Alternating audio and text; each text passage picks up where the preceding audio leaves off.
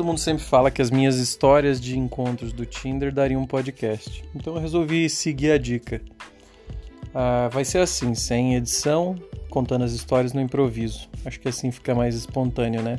Obviamente não vou falar os nomes das meninas, porque o que importa é a história e não com quem foi.